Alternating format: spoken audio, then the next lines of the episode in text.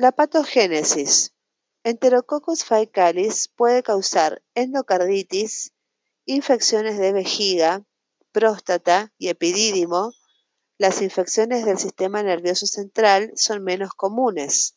Enterococcus faecalis resiste aminoglucósidos, astronam, cefalosporinas, clindamicina.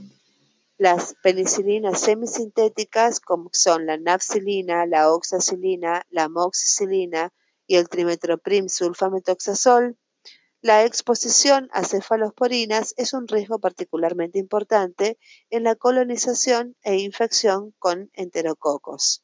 Bueno amigos, esto ha sido todo por el momento. Espero que les haya sido de utilidad como herramienta de estudio y complemento y refuerzo de conocimientos. Eh, espero que tengan una buena jornada. Nos escuchamos en la próxima. La patogénesis.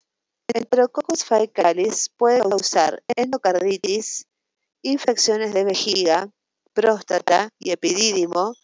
Las infecciones del sistema nervioso central son menos comunes. Enterococcus faecalis resiste aminoglucósidos, astronam, cefalosporinas, clindamicina.